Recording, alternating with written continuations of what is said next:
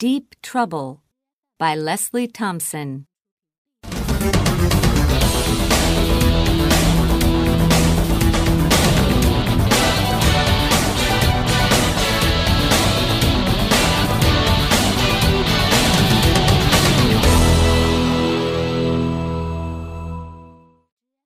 Chapter 1 West Palm Beach Marina.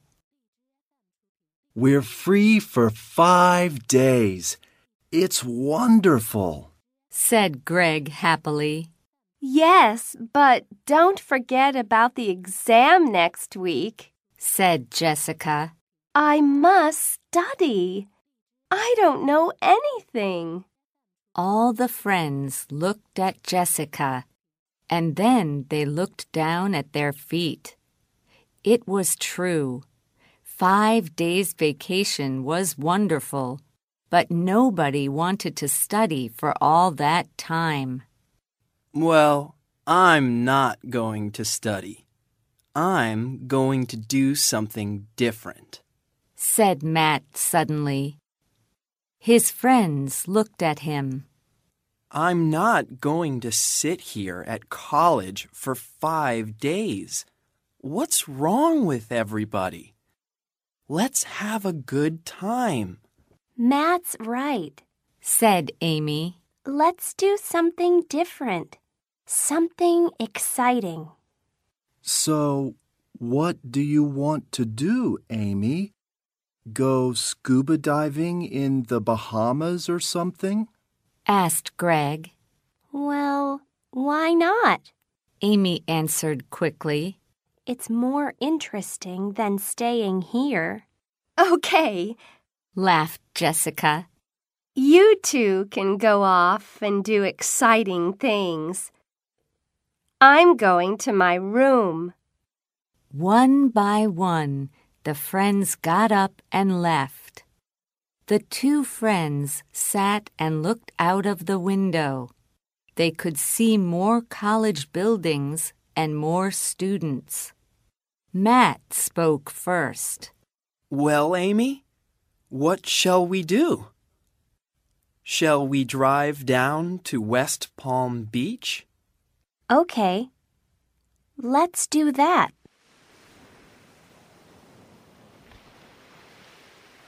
Two hours later, the two friends walked slowly through the town and down to the ocean. It was late, and there were not many people on the streets. They could hear the ocean, and they could feel the warm air on their faces. They walked for a long time without speaking, and then they arrived at the marina. There were a lot of big white boats there. They moved slowly up and down on the dark water. The two friends walked past the boats. Suddenly, Matt stopped next to one of the biggest boats. Hey, Amy, this is my boat. Let's get on it. We can go to any country we want. Oh, Matt, don't be stupid. You don't have a boat. I know that.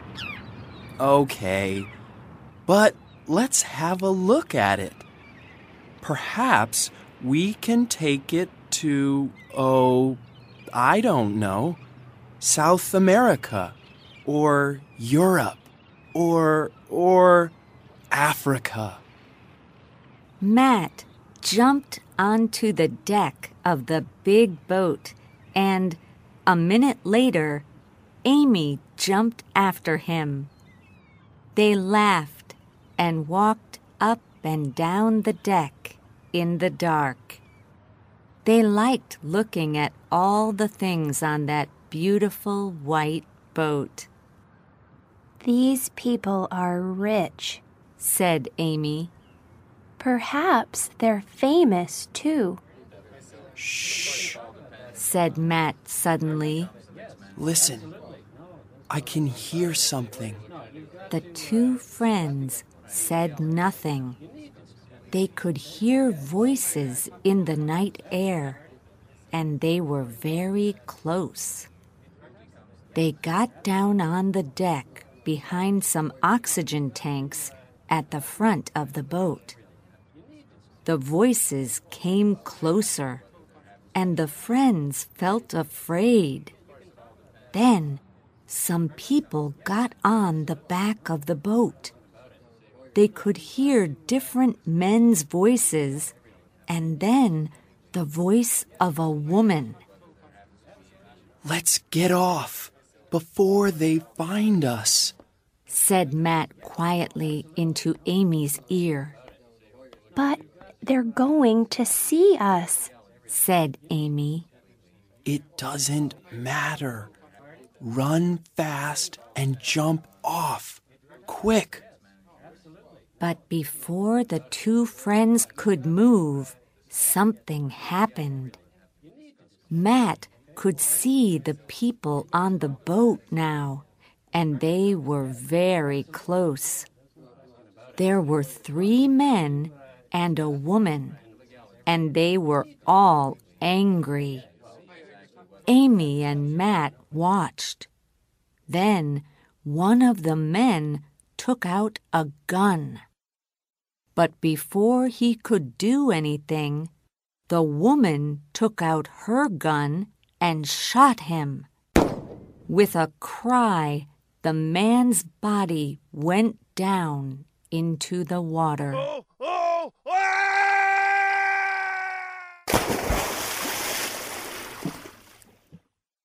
Why did you do that, Sharon? cried one of the men angrily. We needed Luis for the dive. Be quiet, Troy, answered the woman. We couldn't trust him. You know that. We can think about the dive later. Come on, let's go, said Troy. We don't want the police to get here and begin running all over the boat. They began to move. The second man ran to the front of the boat, but he did not see Matt and Amy behind the oxygen tanks. Troy and Sharon went into the cabin at the back of the boat. Matt, said Amy, I'm scared. What's happening? Who are these people? I don't know, but they're dangerous. Let's get out of here. Just then, the boat began to move under their feet. Slowly, it moved away from the boats next to it in the marina. Amy looked at Matt. His mouth was open and his eyes were scared. And Amy felt scared too. They could not get off the boat.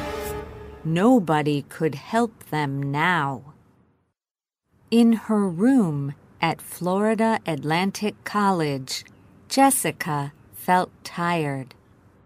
It was late, and she did not want to study. She made a cup of coffee and took it into a big room downstairs. The students usually met to talk there. A minute later, Greg came into the room. He smiled at her. I can't study, Jess. Do you have that problem too? Yes. Matt and Amy were right. We can't study all the time. Did they go out? Yes. I heard Matt's car at about 10 o'clock. They looked at the clock and said nothing. It was after one o'clock in the morning. Suddenly, Jessica spoke. Well, perhaps they found something exciting to do out there.